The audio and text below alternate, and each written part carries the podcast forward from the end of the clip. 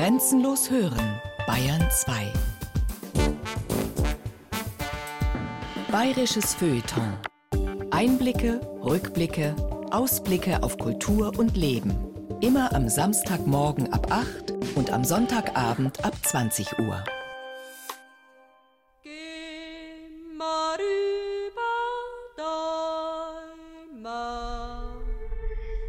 Die Almerinnen führen fast ein Leben wie die Elfen, streifen in der Frühe mit leichten Sohlen über die tauigen Alpenkräuter, verschwinden im Morgennebel.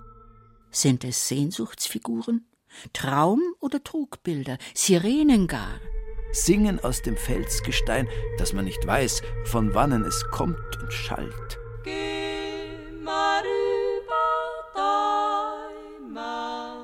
Gestalten aus vergangenen Zeiten? Urformen menschlicher Existenz? Trinken nur Milch und Wasser und schlummern im Heu, das sie kaum eindrücken. Das Klischee ist wahr. Der Mythos lebt. Aber nur für unschuldige Augen und Ohren.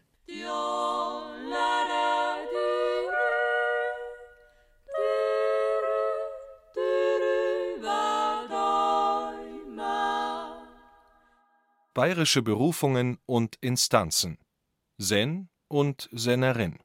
Ein Feature von Justina Schreiber. Dass man sich das so vorstellt, halt wie die Hütte von Heidi. Kennen Sie die Serie Heidi? Die kennt ja jeder eigentlich, gell?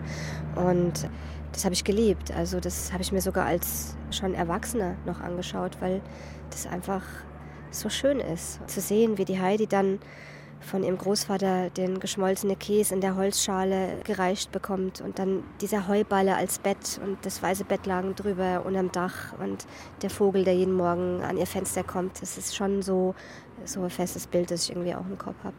Hey, oh, hey, oh, hey. Prolog Im bayerischen Himmel Hey, ho. Man sieht von unten blinkt der Chiemsee herauf. Die Weiden der oberen Laubensteinalm leuchten in saftigem Grün. Singend bahnt sich Rosi, eine 55-jährige kaufmännische Angestellte, jetzt und hier aber Sennerin oder Almerin, ihren Weg durch die Herde. Im Vorbeigehen krault sie den Rindern das Fell. Da passiert eigentlich nichts, wenn die Almerin singt. Das ist ein gutes Zeichen, gell? Ja. Hm. Da taugt's der Almerin und dem Fisch. Noch umhüllt Nebel die Kampenwand. Noch hängen unter der Schneid morgendliche Dunstschleier in der Grube, die die Skifahrer den Eiskeller getauft haben. Dass die Rosi schon seit Stunden auf den Beinen ist, merkt man ihrem frischen Gesicht nicht an. Wenn ich die Kühe in der Früh hol und sie wird Sonne versteigt und dann auch die Gamsen am besten vorher noch auf der Schneid sind oder am Gipfel zum Singen sind, es ist herrlich. Es ist einfach schön. Und dann haben wir schon ein, zwei Stunden gearbeitet, bis man dann einmal zum Frühstück kommt. Dann schmeckt das Frühstück so richtig gut mit der frisch gemachten Mille zum Kaffee dazu. Es ist wunderbar. Braucht man nicht recht viel mehr. Es ist wohl ein Ergebnis von 150 Jahren Alpentourismus und Brauchtumsexport. Das oberbayerische Almleben erscheint wie ganz großes Bauerntheater. An begeistertem Publikum mangelt es nicht. Grüß dich! Grüß dich! Jetzt sitzt dich zu, aber was möchtest du trinken? An manchen Tagen kommt Martina, die zweite Almerin auf dem Laubenstein, kaum zum Verschnaufen. Dann rennen ihr die Wanderer die Hütte ein. Auch wenn sie nur Getränke ausschenken darf und keine Seilbahn heraufführt, der Kaser des Machelbauern aus Fraßdorf ist ein beliebtes Ausflugsziel. Neben der schönen Aussicht lockt der Schwatz mit der hübschen Almerin auf dem Bankerl vor der Hütte. Die möchten die Stimmung haben. So ein bisschen teilhaben an dem Almleben.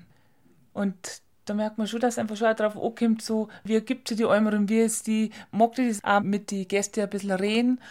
Und es tut ihnen wahnsinnig gut egal ob die jung sind, ob die alt sind, dass das alle Menschen aufsaugen und dann wirklich auch teilweise mit Glanzen Augen runtergeht, obwohl man nur so ein ganz kurzes Gespräch hat. Und das nehme ich dann mit am Abend ein. Und das tut meiner Seele richtig gut. Wenn man andere einfach auch noch Freude machen kann, mit ganz wenig Sachen. La,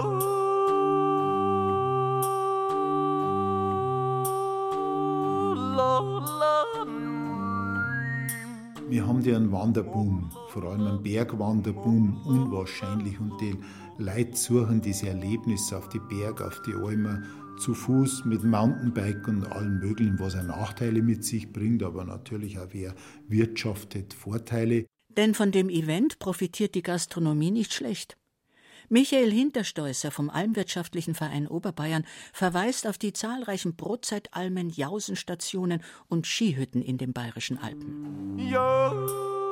Aber für die Almleute ist schon so, dann ist halt tagsüber furchtbar viel los. Aber wenn es dann auf Nacht ruhiger wird, dann genießen sie das auch. Dabei, selbst wenn Wege raufhauen auf die Alme, darf dir nicht jeder benutzen. Da brauchst du eine Genehmigung. Und dann ist der Abstand zu der Zivilisation wieder da.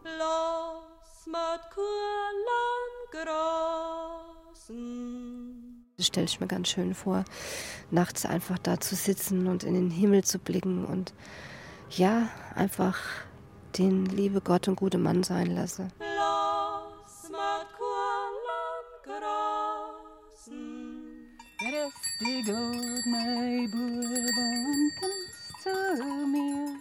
Der weißblaue Dirndlrock schwingt. Das blondierte Haar glänzt in der Sonne.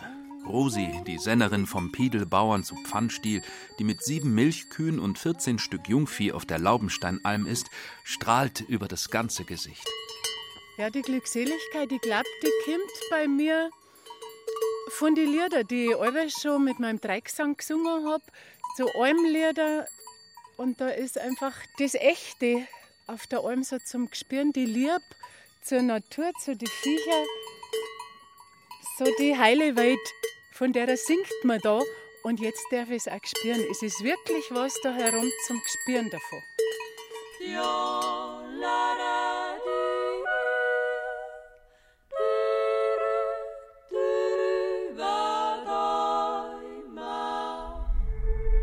Das Almenleben hat so viel eingeborene Poesie, dass selbst die Tausende von Schnaderhüpfeln und die schönsten Lieder vom Berge sowie die süßinnigsten Zittermelodien diesen tiefen und wahren Zauberbrunnen nicht ganz ausschöpfen. Die Zauberkraft der Alm, der der Reiseschriftsteller Ludwig Stoib bereits um 1870 selbstironisch erlag, wirkt stärker denn je. Eigentlich oder vielmehr wohl uneigentlich, leben sie als Sachbearbeiterinnen, Physiotherapeutinnen, Rentner, Studentinnen, Informatiker, Hausfrauen und Handwerker irgendwo da unten im Tal. Aber von Mitte Mai bis Anfang Oktober verwandeln sie sich, je nach Dialekt und Region, in Sennerinnen, Senninnen, Almerinnen, Alpler und Sennen. Dann schwenden, hirten, hüten, melken und käsen sie dort oben im Gebirg mit wahrer Lust und Freud. Der herum ist einfach der Unterschied, dass ich eins nach dem anderen machen kann. Also ich auch einen 12, 14 Stunden Tag, aber ich mache eine Tätigkeit nach dem anderen und komme dann nicht in diese Stressfalle wie unten.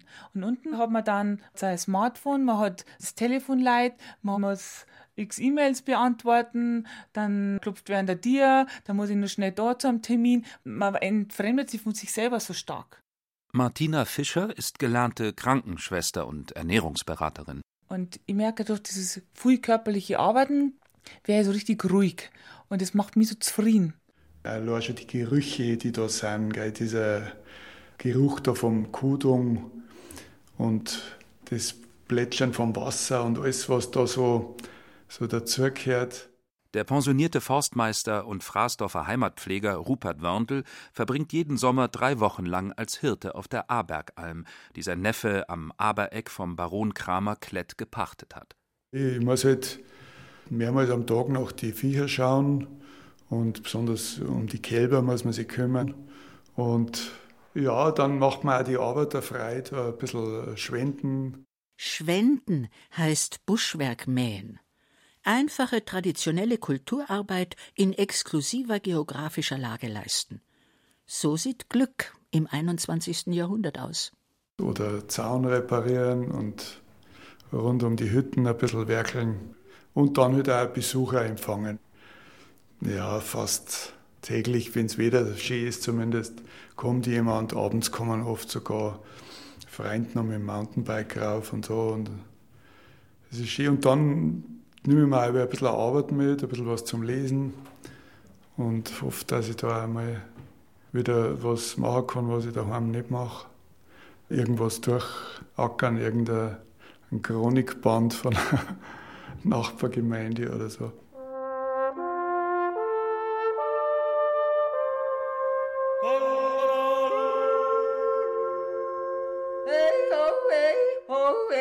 Erstes Kapitel mit Ausblick auf die Altvorderen. Anders als im Allgäu werden heute die meisten der 750 oberbayerischen Almen nur mit Jungvieh, also Galtvieh, bestoßen. Galtalpen machen weniger Mühe, da das Melken und Sennen, also das Buttern und Käsen, wegfällt. Früher schickten die Bauern auch das gesamte Milchvieh hinauf, um die Maat der unteren Weiden als Winterfutter zu erhalten. Aber im 20. Jahrhundert änderten sich die Strukturen. Mit dem Kunstdünger erhöhte sich die Ausbeute an Gras bzw. Heu im Tal und die steigenden Fleischpreise machten die Jungviehzucht lohnender. So mutierten viele Sennalpen zu Galtalpen, wenn nicht Almen ganz verstummten und das Alpengeläute verklang, die Kaser verfielen und sich der Förster oder der Wald die Lichtungen zurückeroberte wobei das bequeme, neuzeitliche Dienstpersonal die ungute Entwicklung beförderte, wie ein Weinstephaner Veterinärmediziner 1923 beklagte. Melker sind heutzutage viel schwieriger zu bekommen. Außerdem sind die Lohnansprüche bedeutend höhere, die Arbeitsleistung ist indessen eine geringere geworden. Andere Arbeiten außer dem Melken und der Viehpflege, hier geschieht meist nur das Allernotwendigste, wie Schwenden, Unkraut mähen usw. So will kein Senne oder Melker mehr verrichten. Die Männer verdingten sich damals lieber im norddeutschen Flachland. Wie sich die Zeiten ändern. Mindestens einmal am Tag muss Martina die zehn Mutterkühe und 13 Kälber suchen und zählen, die ihr der Fraßdorfer Marchelbauer für den Sommer überantwortet hat. Zutraulich lecken ihr die Kälber eine Mischung aus Salz und Mineralstoffen von der Hand. Martina trägt zur roten Arbeitshose ein ebensolches Strickjäckchen mit Herzchenbordüre. Ein fein geflochtener Haarkranz umrahmt ihr sommersprossiges Gesicht. Ich bin unheimlich dankbar und stolz auch, dass ich da herum sein darf und dass mir die Verantwortung auch vom Bauern übergeben wird. Der Bauer gibt alles ab da herum. Er geht das Risiko ein. Er sieht mir eigentlich bloß am Anfang mal ganz kurz mit einem kurzen Gespräch innerhalb von zwei Stunden entscheidet er sie, dass ich äh, dann vier Monate oder einen Großteil des Bestandes von seinem Viech übernehme. Und das ehrt mir. Moderne Almerinnen empfinden sich als Auserwählte.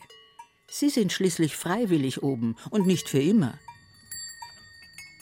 Ich glaube, ich möchte gar nicht unbedingt Bayern sein im Tal drunten. Aber die Abwechslung die ich so erleben darf, da herum auf der Alm und dann unten im geschäftlichen Treiben. Das ist genial.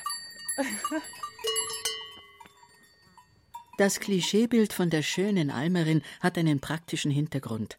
Auf die kleinen Hochweiden Oberbayerns geben die berechtigten Bauern seit alters her nur wenig Stück Vieh. Sodass das gut eine Arbeitskraft machen konnte. Um aber während der Erntezeit nicht auf die wertvolle Arbeitskraft eines Mannes verzichten zu müssen, schickten die Landwirte lieber eine noch unverheiratete Tochter, die ledige Tante oder irgendeine Magd hinauf. Widerstand war zwecklos. Man hat es wohl auch eher den Frauen zugetraut, dass die da entsprechend mit der Milchverarbeitung zurechtkommen. Und so manches alte Mädchen stieg nach der Sennarbeit eh brav ins Tal hinab und half auf dem Feld mit. Also ich habe wahnsinnigen Respekt und Ehrfurcht auch vor die alten Almerinnen, was die früher geleistet haben. Das ist ja nur ein Bruchteil von dem, was wir da herum machen müssen. Aber wenn ich jetzt sage, wir haben gerade 50 Hektar, wo Eid sein sind, wo die Viecher herin sind. Das ist immer nur viel zum Abgehen. Aber die haben früher nirgends Zäune gehabt. Die Viecher waren immer irgendwo und haben dann noch viel mehr Kühe zum Mäher gehabt, haben die mit der Hand noch alle gemäher. Klar haben die jetzt nicht diese Milchleistung gehabt wie heutzutage.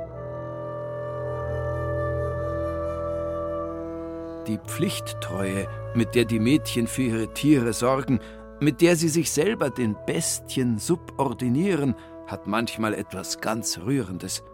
Da gibt es keinen Unterschied zwischen Tag und Nacht, zwischen Regen und Sonnenschein.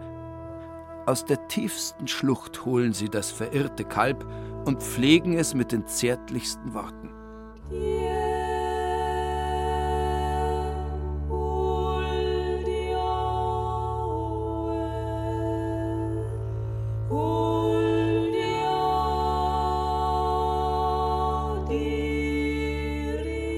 Wäre Mann, in diesem Fall der bayerische Dichter Karl Stieler, wohl gern zum Kalb geworden. Mit der Industrialisierung verfestigten sich in der bürgerlichen Gesellschaft die Rollenmuster.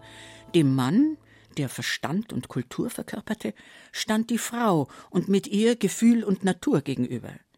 Insofern bildete die Sennerin, wenn sie denn jung und ansehnlich war, was durchaus vorkam, in den Augen der bergsteigenden Herrenwelt eine Art Idealfigur. Hoch in den Bergen überm Königssee, da haust die Maiden hütet Vieh im frischen Klee.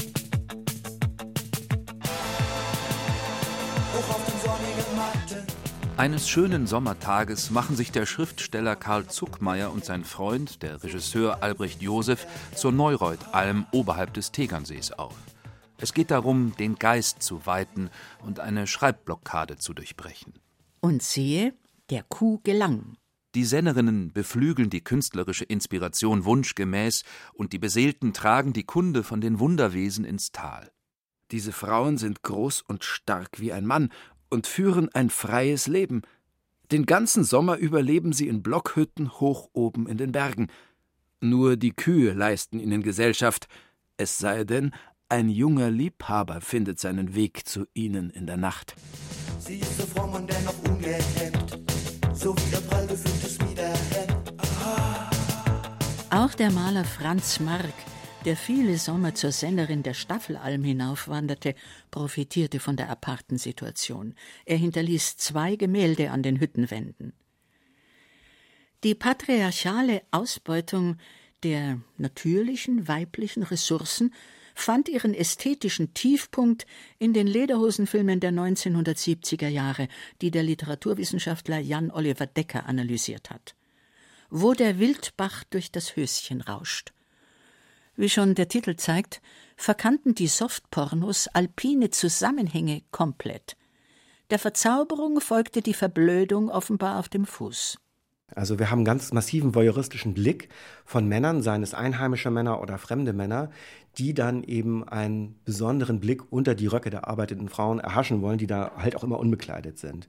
Oder der Blick auf die Brüste wird durch die Kamera simuliert, sodass quasi der Mann ungehindert ohne Sanktion die Frau in ihrer natürlichen Schönheit betrachten kann. Also diese Arbeit ist immer nur Anlass, die Arbeit auf der Alm oder auf dem Berg oder auf der Wiese, um eben dem Mann einen ungestörten voyeuristischen Blick auf den Körper der Frau zu ermöglichen.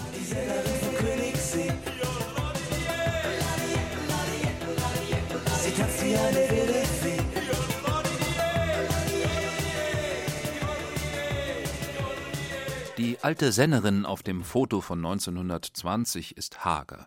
Sie trägt Hosen, darüber eine lange Schürze. Die Augen sind wegen der Sonne zusammengekniffen, die Stirn ist gerunzelt. Was halt da ganz extrem war bei der Tante Ellis, das war so das Religiöse. Sie hatte jeden Tag ein Rosenkranzbett und verschiedene andere Gebete und da mussten wir als Kinder halt immer mitmachen und das war uns also ziemlich lästig. Das hat uns gar nicht gefallen. Jeden Sommer musste Rupert Wörndl als Hütebub mit seiner Tante, der Jackel Elis, auf die Abergalm gehen. Damals, kann ich mich schon erinnern, musste man schon ständig irgendwas tun und dann auch wieder mal runtergehen, in den Hof runter mit einem schweren Rucksack und da wieder Butter runtertragen oder Käse und dann wieder was rauftragen. Und man konnte jetzt nicht den ganzen Tag rumspielen oder irgendwas, sondern da musste man halt immer wieder einmal nach den Tieren schauen oder die Kühe holen zum Melken und so Sachen. Bewegung im Freien tut gut. Rupert Wörndl war sicher kein dickes Kind. Wo war das Problem, mag sich der eine oder andere moderne Bergfex fragen, der am Schreibtisch nach Höhenluft schmachtet. Schließlich attestierten schon um 1860 die Landärzte dem in flacheren Gegenden beheimateten Oberbayern eine geringere körperliche und geistige Beweglichkeit als dem Bergbewohner welcher bei dem einfachsten Leben und oft sehr harter Arbeit einen gewissen frischen Sinn behauptet, der ihn und seine Heimat leicht kennzeichnet und beide Geschlechter zu fröhlichem, treuherzigen Geplauder und nicht selten zu gellenden Jubelrufen und frohen Liedern stimmt, ohne dass hiezu die Begeisterung erst im Wirtshause geholt werden muss.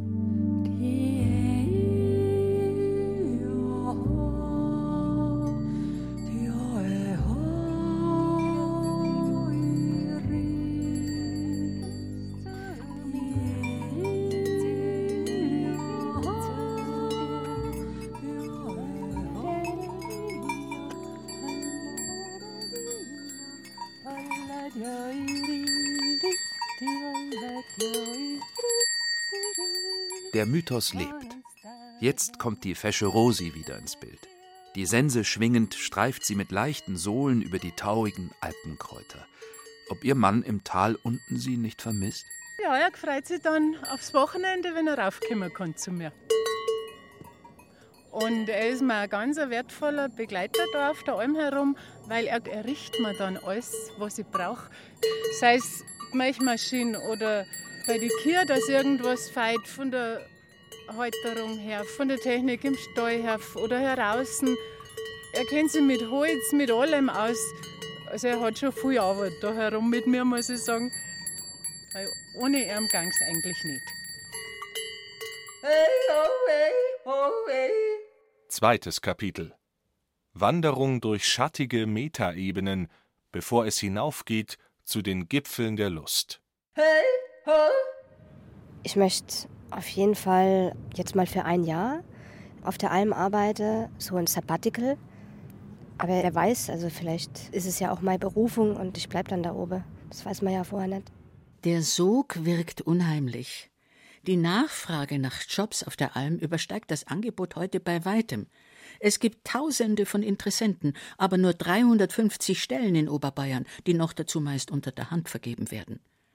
Und die Bauern der 695 Allgäuer Alpen erledigen die Arbeit eh lieber selbst.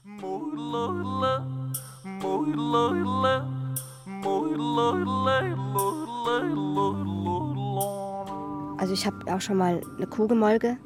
Also wer das mal versucht hat, der weiß, wovon ich da spreche. Das habe ich eine Woche lang auf dem Bauernhof gemacht.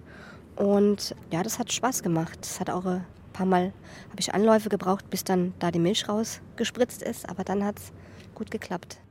Babsi. Die in Wirklichkeit anders heißt und hier die Rolle der naiven Städterin spielt. Babsi kümmert sich als Verwaltungsfachangestellte Tag aus, Tag ein in einer Behörde um die Anliegen ihrer zum Teil recht schwierigen Kunden.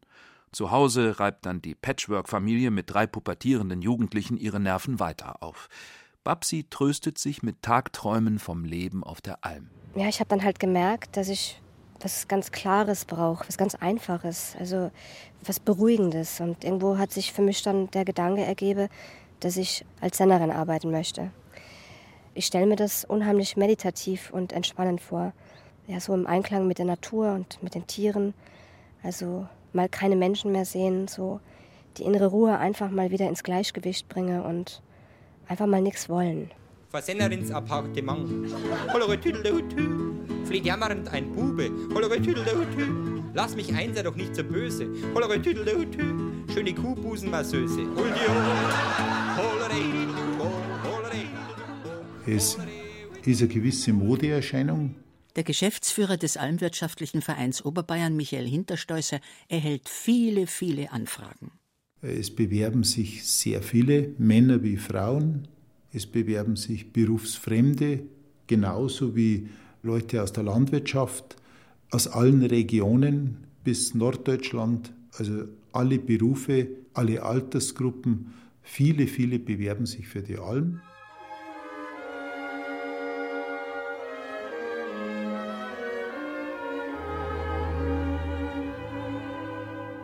Hoch oben auf dem Berge sah Benno eine breite Almfläche liegen, in deren Mitte das sonnenbeglänzte Dach einer Sennhütte blinkte. Was ist denn das da droben für eine Hütte? fragte er. Die Hütten da droben. Das ist die Hütten von der Modei. Friedel machte flinkere Schritte. Die Modei? Das ist doch das hübsche junge Mädel, bei dem wir neulich einkehrten. Der heile Weltdichter Ludwig Ganghofer gab den Ton vor. Die oberbayerische oder auch Tiroler Alm samt weiblichem Personal diente in den 1950er Jahren als attraktiver Schauplatz deutsch-österreichischen Heimatkitsches. Atemberaubende Landschaftsbilder vereinen sich mit ebensolchen Gefühlen. Die volkstümelnde Musik tut ein Übriges. Und dann das Happy End. Da bleibt kein Auge trocken. Wie die gut besuchten Almimitate auf Volksfesten weltweit belegen, tun sich Flachlandbewohner und Fremde von Haus aus schwer, bayerisches Original und pseudo-elplerische Kopie zu unterscheiden. Hauptsache, es liegt genug Holz vor der Hütten. Deshalb hier zum Mitschreiben. Filme wie Die Sennerin von Katrein oder Auf der Alm, da gibt's Korsünd haben wenig mit der Realität zu tun. Ebenso wenig wie die Juchzer und Jodler der Elbler die Verständigungs- und Tierrufe der Sennen mit den almerischen Liedern der Dreigesänge und Jodelchöre. Also es gibt eins, das heißt Steigen wir wiederum auf auf die Almer, so die Kirlen und die Käumer. Die meisten sind entweder Liebeslieder oder Spottlieder oder handeln vom Heimweh oder irgendwie sowas. Steigen wir wiederum auf auf die Almer, zu unsere lieben Kirlen und die Käumer. So geht es. Ich steig den Berg hinan mit frischem Jodlergesang, aus lauter Lieb zu meinem Sinderburm. Barbara Lexers Eltern lernten sich während einer Südamerika-Tournee des Tegernseer Bauerntheaters kennen. Die Mutter Resalmeier jodelte, der Vater Werner Lexer schuhplattelte. Die Tochter folgte der Familientradition und trat in Japan, im Oman und sonst wo als bayerische Jodlerin auf. Allerdings mit schwindender Inbrunst. Ich bin mir immer vorkommen, so der Kasperl auf der Bühne, der da jetzt die Leute da unterhalten muss und ihnen das Klischee vorführt, das ich aber selber nicht im Herzen gehabt habe. Es war immer nur Vorführung. Heute gibt Barbara Lexer Kurse, in denen sie das Jodeln mit neuem, echten Leben zu füllen versucht. Es geht darum, für sich selbst zu erkennen, was persönlich wirklich gut ist und nützlich ist und wohltuend ist und was nicht, anstatt sich weiterhin mit irgendwas zu quälen, was gar nicht so anpasst.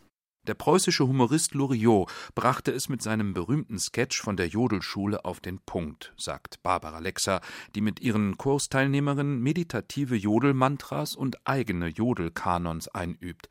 Ihre Schüler sollen den inneren Senner, die innere Almerin entdecken, egal wo sie sich befinden.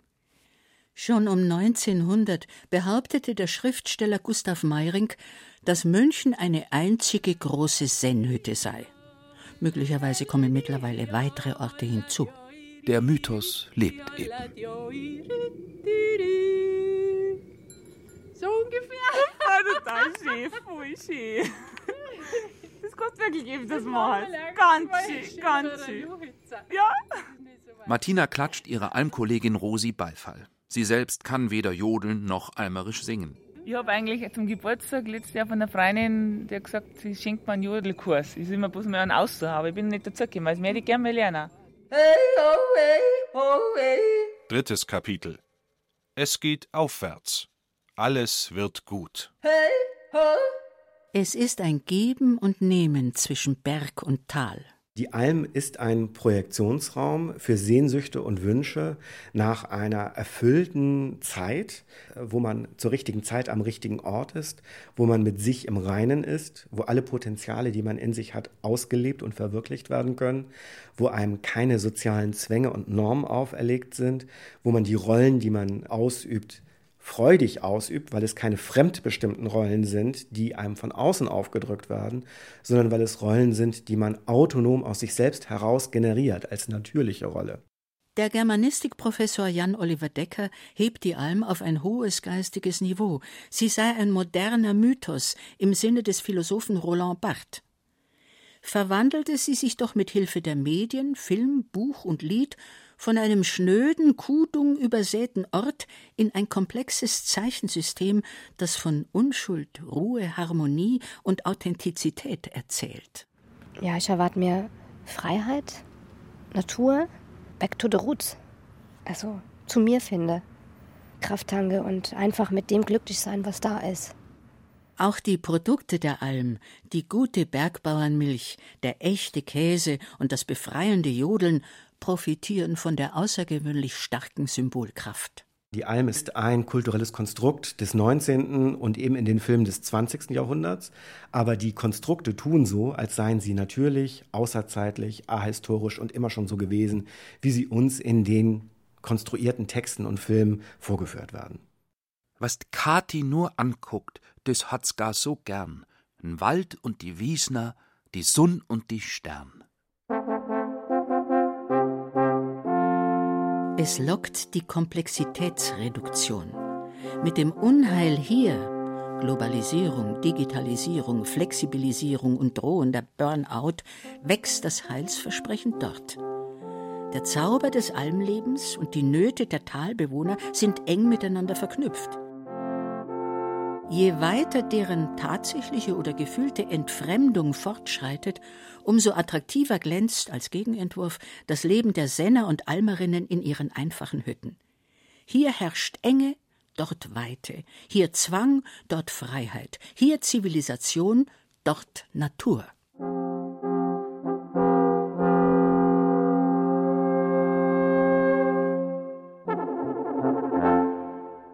Überall. Bei uns in der Alpzeitschrift, die also an die Alpler alle geht, das sind jedes Frühjahr zeitenweise Anfragen von Leuten, die einfach auf die Alpe wollen.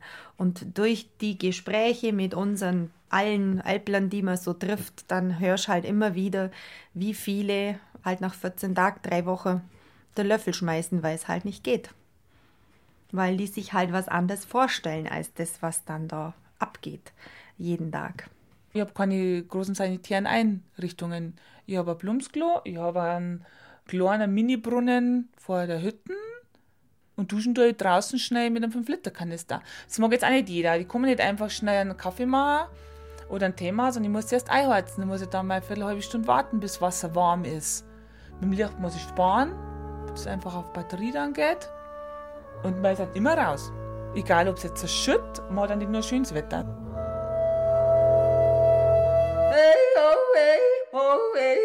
Viertes Kapitel Wohlverdiente Rast in einer echten Original-Allgäuer Sennalphütte. Bald gibt es frische Molke zu futtern. Die Schweine quieken voller Vorfreude. Eines Tages liefern sie den Speck für den Brotzeitteller für sieben Euro. Bald lässt der Bauer die 30 Kühe nach dem Melken wieder auf die kräuterreiche Bergweide hinaus. In der Ruhe liegt die Kraft, wird er sagen, während das letzte Rind gemächlich hinaustrottet. Er schickt ihm ein Ho, ho, ho, ho hinterher. Ho, ho, ho, ho, ho, ho. Ho, ho, ho, ho. Ho, ho, ho, ho, ho, ho. Dann hat der alte müde Gaul, der ab und zu noch Lasten die Steilhänge hochziehen muss, wieder seine verdiente Ruhe im Stall. Ein kleiner Seidenhahn stolziert vorbei, gefolgt von zwei eiligen Hennen. Die Gäste auf dem Bankerl vor der Alphütte lachen über den eitlen Gesellen mit seinem Tross.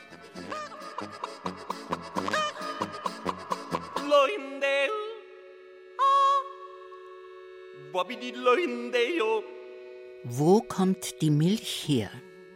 Was essen Kühe? Wie entsteht eigentlich Butter? Und was der offenen Fragen mittlerweile mehr sind. Wie kommen die Löcher in Käse? Wer weiß es?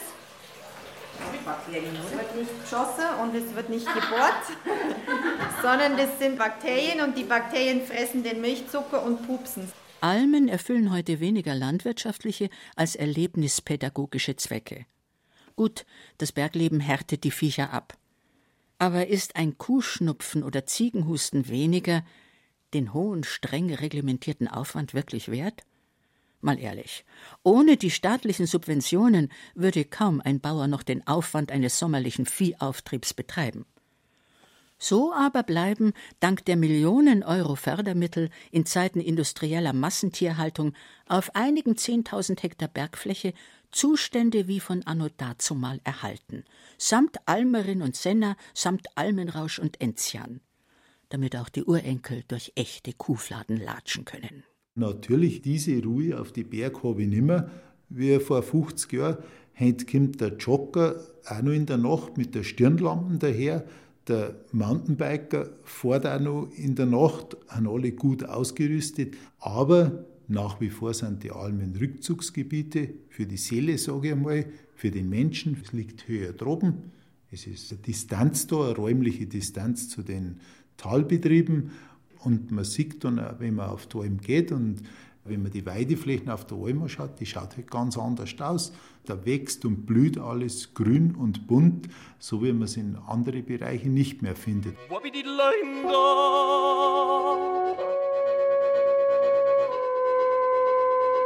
Sonntagmorgen, 8 Uhr früh. Die 30 Kühe der Alpe Hochried oberhalb von Immenstadt sind schon lange gemolken.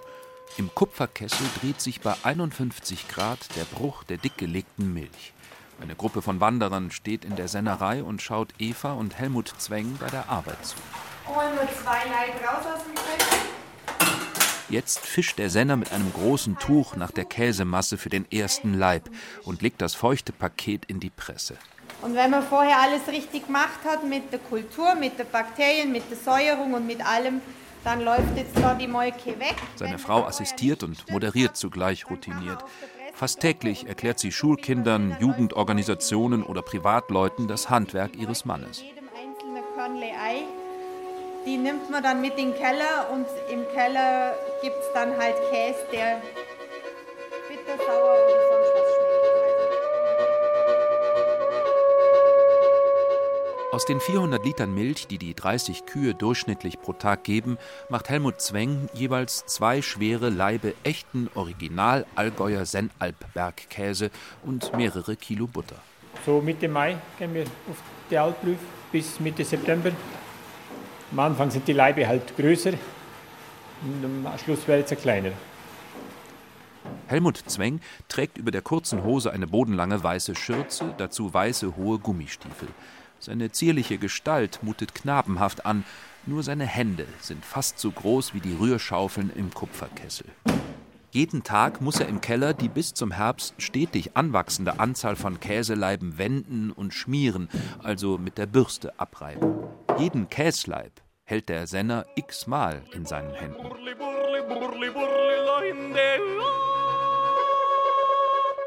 Milch in Käse umgewandelt. Das ist das, was der Betrieb jetzt aktuell in unserer Größe über Wasser hält. Also bei einem Milchpreis von 24 Cent mit 30 Milchkühen wäre der Betrieb nicht mehr existent. Im Herbst kehrt die Familie mit ihrer bunten Tierschar auf den Bauernhof im 20 Kilometer entfernten Rettenberg zurück. Aber der Landwirt fährt auch im Winter regelmäßig auf die Alp, um den Käs zu wenden. Der Keller sei seine Sparkasse, sagt er. Ich meine Sparkasse da unten.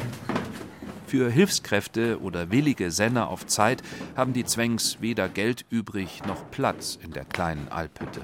Und überhaupt. Also wir sind hier nicht da, um uns zu erholen, sondern Alparbeit ist harter Knochenjob.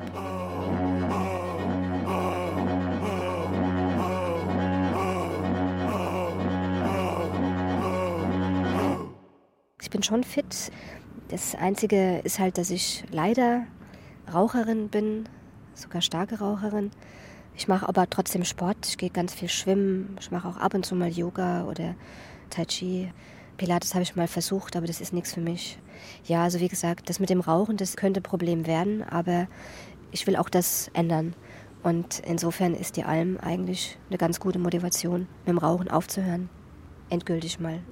Hey, oh, hey, oh, hey. Fünftes Kapitel. Kleiner Umweg, um der echten oder wahren Natur des Almpersonals beizukommen. Hey, ho.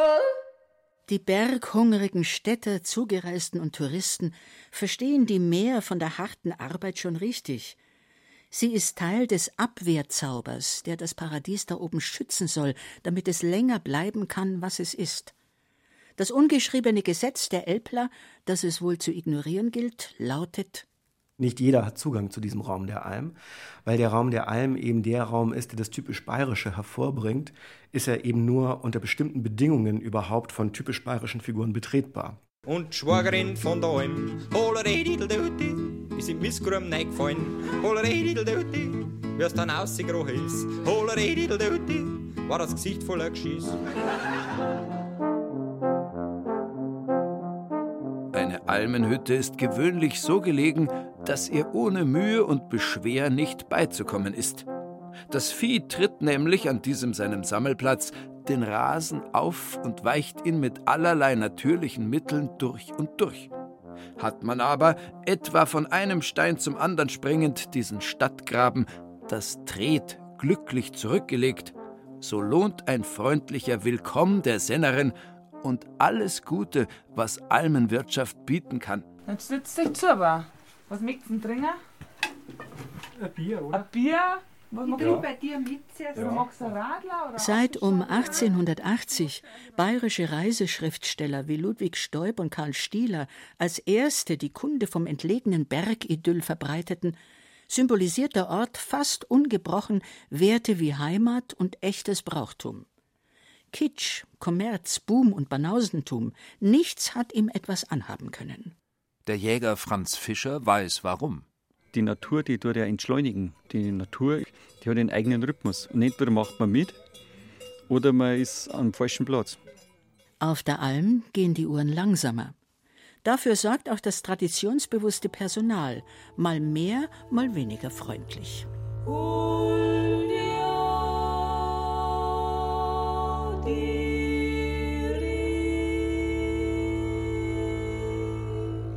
Meine Tante, die war auch sehr fromm und so, die hat sich dann manchmal aufgeregt, wenn die Leute so schamlos dahergekommen sind, also nur mit, mit so einem Oberteil oder so, mit so einem Ärmellosen.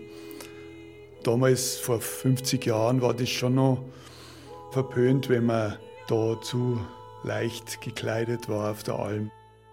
Neben der Weide, Wasser, Wetter und Viehnot kannte das Almpersonal lange auch die Touristenplage. Aber da half kein Stoßgebet, kein Ave Maria. An die gaffenden, durch die Weiden stapfenden Sommerfrischler musste man sich wohl oder übel gewöhnen. Es hat natürlich immer wieder einmal kleine Zusammenstöße gegeben zwischen uneinsichtigen Touristen, die mit Hunden Nicht nur das Vieh narrisch machten. Der Fraßdorfer Heimatpfleger Rupert Wörndl will nicht ins Detail gehen, aber seine Tante, die Jackel Elis von der Abergalm, ist offenbar des Öfteren Fuchsteufels wild geworden. Auch Helmut Zwengs Großvater verbat sich zeitlebens Schaulustige in seiner Sennhütte. Obwohl er sogar mit einer gelernten Kellnerin verheiratet war, die gern den ein oder anderen Wanderer bewirtet hätte. Ein umgänglicher Mensch war er, glaube ich, nicht. Auf jeden Fall, er war auch einer der wenigen Senner, der niemals in seinem Leben einen Käse gegessen hat. Also er hat nie seinen eigenen Käse probiert, weil er den nicht mag. Nicht mal das Messer, mit dem man einen Käse runtergeschnitten hat, hat er nicht mehr kennen. So, da hat jemand einen Durst, einen Hunger, Heimweh.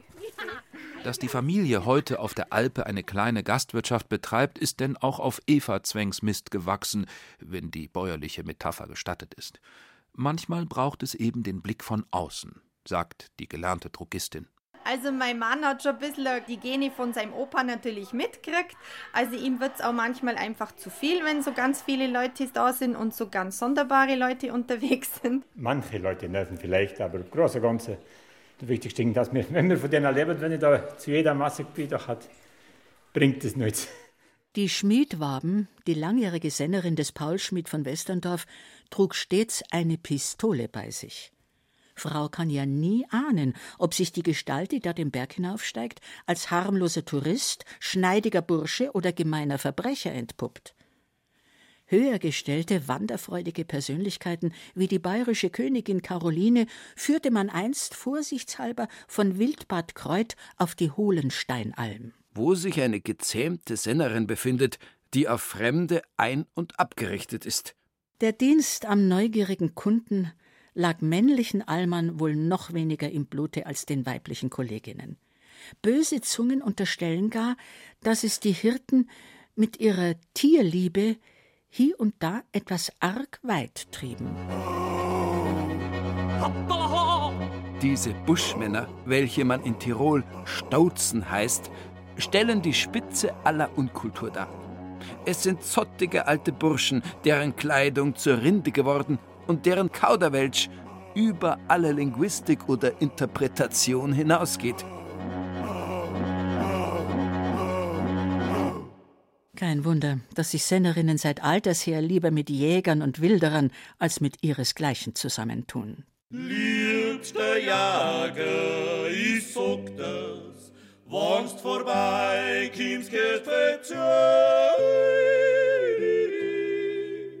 Wenn der Jäger die Almerin im Gebirg besucht, stimmen sie zur Freude der Wanderer oft schöne alpenländische Weisen an.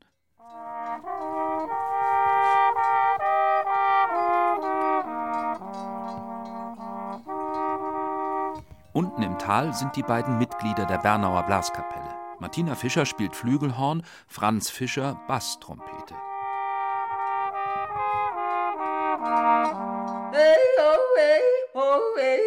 Hollerie, du Didel dö. Äh, Verzeihung, du Didel do. Nochmal. Hollerie, du Didel di. Fünftes Kapitel. Endlich oben. Hey, ho. Jeder möchte irgendwie eine moderne Frau haben. Aber man kann die nicht einsperren. Die kann man nicht beherrschen, sondern die war was möchte, was tut und wie es halt sein möchte. Im Grunde muss man stolz sein drauf, wenn man es schafft, dass die Frau zu jedem sagt, sie ist glücklich. Und das kostet nicht einmal was. da geht es auf die Alm und strahlt ums ganze Gesicht. Franz Fischer besitzt eine Sondergenehmigung. Als Jäger darf er regelmäßig mit dem Jeep zur Laubensteinalm hinauffahren, um seine Frau Martina zu besuchen. Den sechsten Sommer führt das Ehepaar jetzt schon eine Berg-Tal-Beziehung. Franz Fischer beobachtet, wie sich seine Frau jedes Mal verwandelt, Herr Roben. Wenn man unten ist, ja, man steht mehr vom Spiegel, man tut mehr aufs Äußere achtet, man, man hat ein bisschen mehr Zwänge. Und die haben auf der Alm herum gar nicht. Wenn es dreckig ist, dann hat man einfach dreckige Gummistiefel an, dreckige Hosen an, alles ein bisschen dreckiger und funktioniert genauso. Und das ist eigentlich das Freie.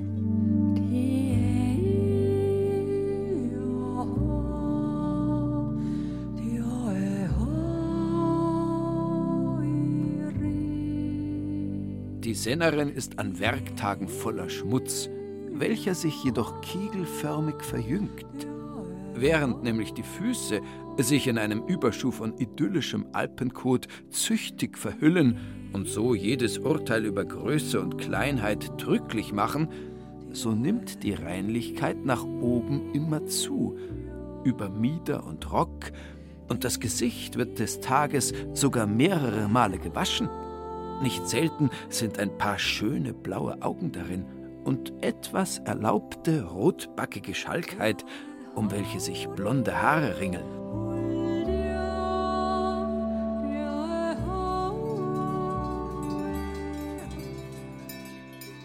In der Barockzeit ergötzte sich die höfische Gesellschaft an Schäferspielen. Aber die Theaterstücke, die vom fröhlichen, unbefangenen Treiben der Hirten erzählten, lagen gar nicht so falsch. Fernab von Bauer, Pfarrer und Bürgermeister konnten und können die Almer nach eigenem Gutdünken schalten und walten. Die Alm ist eigentlich der Raum einer Selbstdomestikation. Also das, was man als richtig oder falsch tut, das sagt einem keine externe Norminstanz. Da würde sich der Bayer ja auch immer gegen wehren, dass ihm jemand von außen sagt, wie es funktioniert oder geht. Sondern das, was richtig und was gut ist, das findet man eben schon in sich selbst anthropologisch in seinem Herzen, in seinem Inneren angelegt. Und was kann einem stärker sagen, was richtig oder was falsch ist, als das eigene Gefühl? Und warum nicht dann eben auch das sexuelle Gefühl oder das erotische Gefühl? Bis vor gar nicht langer Zeit stand in Schleching eine Sühnekapelle.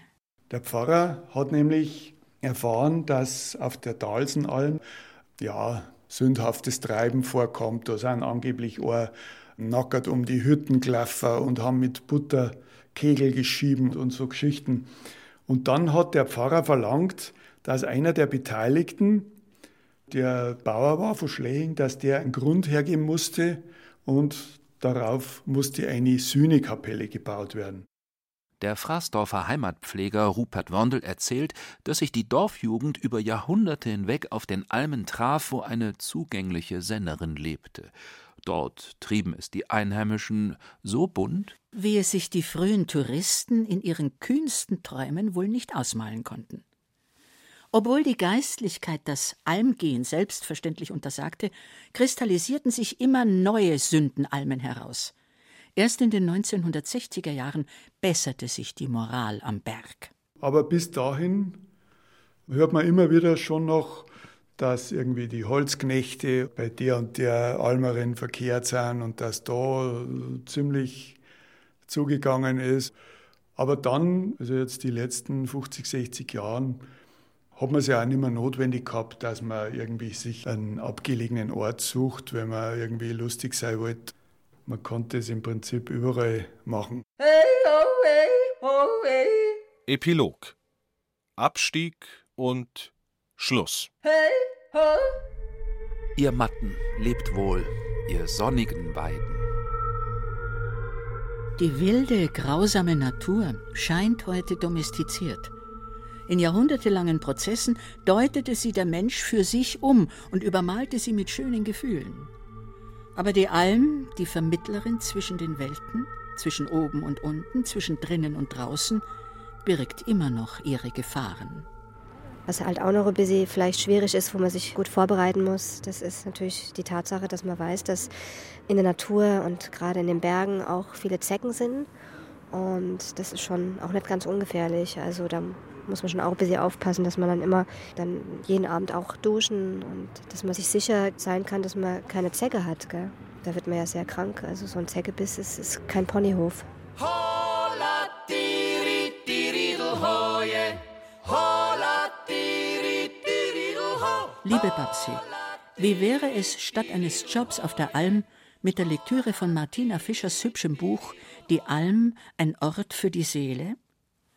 Sie erzählt vom Brotbacken, Kräutertrocknen und Käsemachen, vom Kühemelken, Kälberzählen und Steineklauben.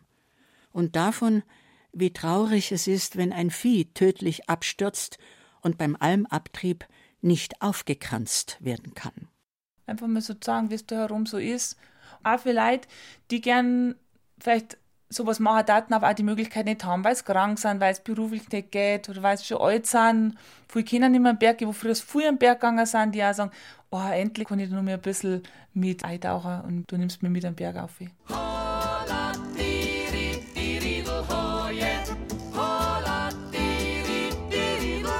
Oder almsehnsüchtige Städterinnen und Möchtegern-Senner buchen einen Jodelkurs bei Barbara Lexa, um Lungen und Hirn wieder frei zu bekommen.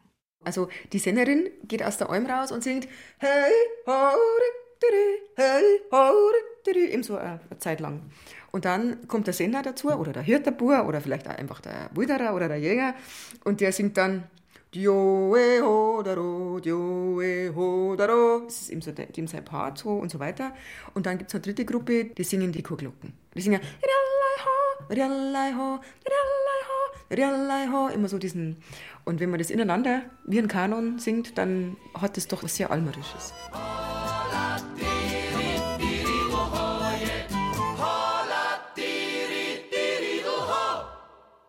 Das war das bayerische Feuilleton mit bayerischen Berufungen und Instanzen. Sen und Sennerin. Ein Feature von Justina Schreiber. Es sprachen Thomas Leubel, Ilse Neubauer, Burkhard Dabinus und Clemens Nicol. Babsi wurde dargestellt von Rita Mabry. Regie führte die Autorin. Ton und Technik Susanne Herzig. Redaktion Heidi Wolf. Eine Produktion der Redaktion Hörbild und Feature Land und Leute des Bayerischen Rundfunks 2016